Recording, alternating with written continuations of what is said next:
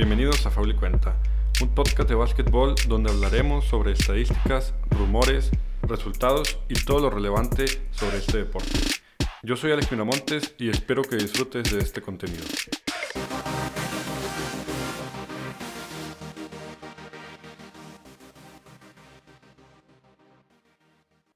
Hey, qué rayo amigos, bienvenidos al primer capítulo de Faul y Cuenta. Para el episodio de hoy les tengo preparados algunos temas interesantes con un toque de humor en los cuales analizaremos la temporada de la NBA. Bueno, pero antes de entrar de lleno a los temas, me gustaría platicar con ustedes algo que ustedes eh, a lo mejor ya saben, pero no está de más mencionarlo. Hace ya más de un mes que el comisionado Adam Silver anunció que la temporada sería suspendida, bueno, esto como respuesta a la pandemia del coronavirus. Durante el transcurso de este mes se han estado anunciando que algunos jugadores eh, dieron positivo a las pruebas. El primero de ellos fue Rudy Gobert del Utah Jazz. Y a esta lista se le agrega gente como Donovan Mitchell, Kevin Durant, Marcus Smart, entre algunos otros. Aún no se ha dicho nada oficial acerca de cuándo se estarán reanudando actividades. Sin embargo, el día de ayer diversos medios estuvieron muy activos en sus cuentas de Twitter eh, anunciando que la NBA estará permitiendo a los equipos volver a entrenamientos lo cual pues es una muy buena noticia debido a que este es el primer paso para eh, regresar a actividades y recordar que eh, si se regresa pronto se estarían regresando con juegos a, a puerta cerrada. Y bueno, después de este buen comercial de coronavirus, ahora sí, comenzamos.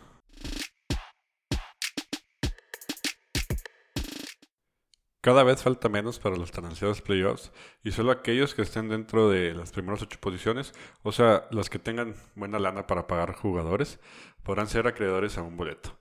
El primer tema de este episodio habla sobre la carrera hacia las finales y los mejores jugadores hasta el momento.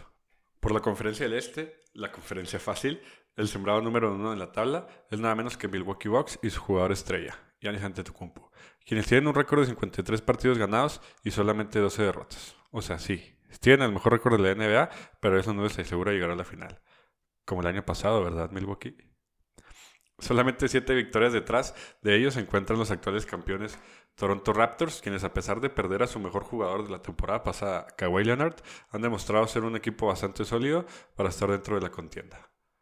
En tercer lugar tenemos al equipo de Boston Celtics con un récord de 43 victorias y 21 derrotas, seguidos del equipo de Miami solamente dos victorias por detrás.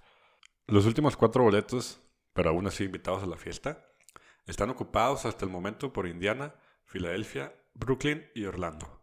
Y ahora sí, a la conferencia buena, la del oeste. En la primera posición está el equipo de LeBron James y Los Ángeles Lakers, quienes en esta temporada agregaron a sus filas a uno de los mejores centros de la liga, Anthony Davis, después de correr a medio equipo para poder contratarlo. Pero bueno, un tal Kawhi Leonard y su compañero Paul George lideran al equipo de los Clippers, quien se coloca en segunda posición con 44 partidos ganados y solamente 20 perdidas. Por otro lado, el joven pero no pobre equipo de Denver se posiciona en el tercer lugar con 41 victorias y 23 pérdidas. El cuarto lugar se lo lleva el Jazz, quien siempre está ahí, pero pues ahí se queda. Los cuatro boletos restantes por el momento son de Oklahoma, Houston, Dallas y Memphis. Houston, ¿qué pedo? Le quitaste a Westbrook, a Oklahoma, y sigues abajo de él. Y después de esta cortísima introducción a la tabla de posiciones de esta temporada, te presento la parte egoísta, las estadísticas individuales, donde sin duda se encuentran algunos de los candidatos al jugador más valioso de esta temporada. En la categoría de puntos por partido, el primer lugar es para el barbón y siempre jarioso James Harden, con 34.4 puntos, quien sin duda ha demostrado ser uno de los mejores anotadores de la liga durante las últimas temporadas. Y cómo no, si no la pasa.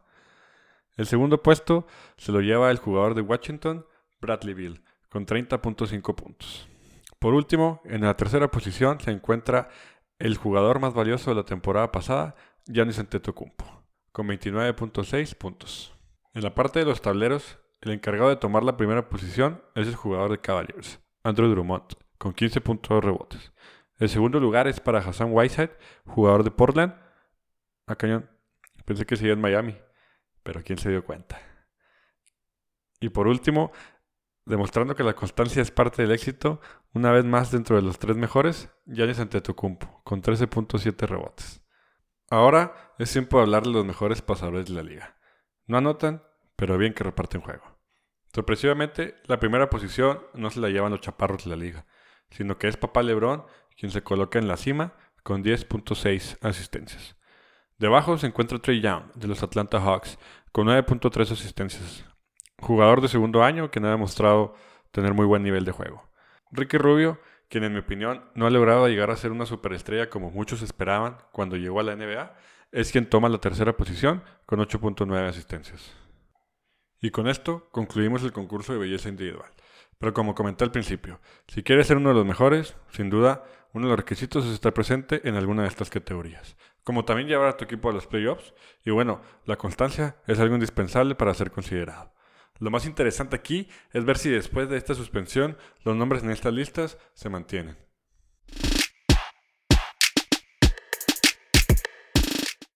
Ahora sí, a lo que en realidad nos interesa. ¿De qué lado más que la iguana? A continuación, dejo mi top 3 de los mejores jugadores hasta el momento. En el tercer puesto, demasiado blanco para estar dentro de la contienda, Luka Doncic. Y sí, ya sé que no lo mencioné en el tema anterior, por lo que me estaría contradiciendo. Sin embargo, el esloveno es el jugador con más triples dobles de la temporada y ha estado rompiendo récords como si no hubiera el mañana. También se encuentra en el cuarto lugar de los jugadores con mejor eficiencia de la temporada, con 28.7 puntos, 8.7 asistencias y 9.3 rebotes por partido. El jugador de segundo año y novato del año de la temporada pasada ha logrado colocar a los Mavericks en el séptimo lugar del oeste y es por eso que lo coloco en el lugar número 3. Y como un buen Tonayan, entre más añejo, mejor. Si le entendiste este chiste, eres de los míos.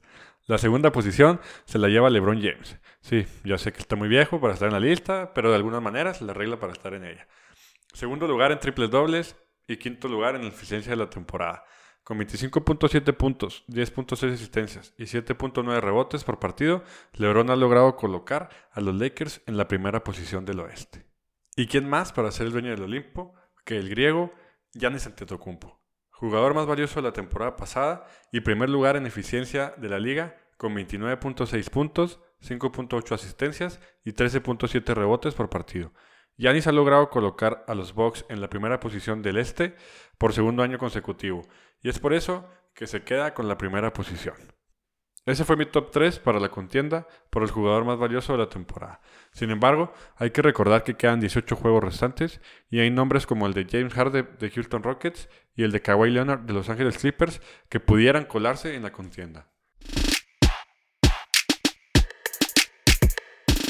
Bueno amigos, hasta aquí llegó el primer capítulo de Foley Cuenta. Al momento de grabar esta nota, se anunció que el primero de mayo se estarían reanudando los entrenamientos en aquellas ciudades donde el gobierno no haya restringido salir de sus casas. Estaremos pendientes acerca de la renovación de la temporada y los mantendremos al tanto. Espero que les haya gustado, suscríbanse y regálenos un like.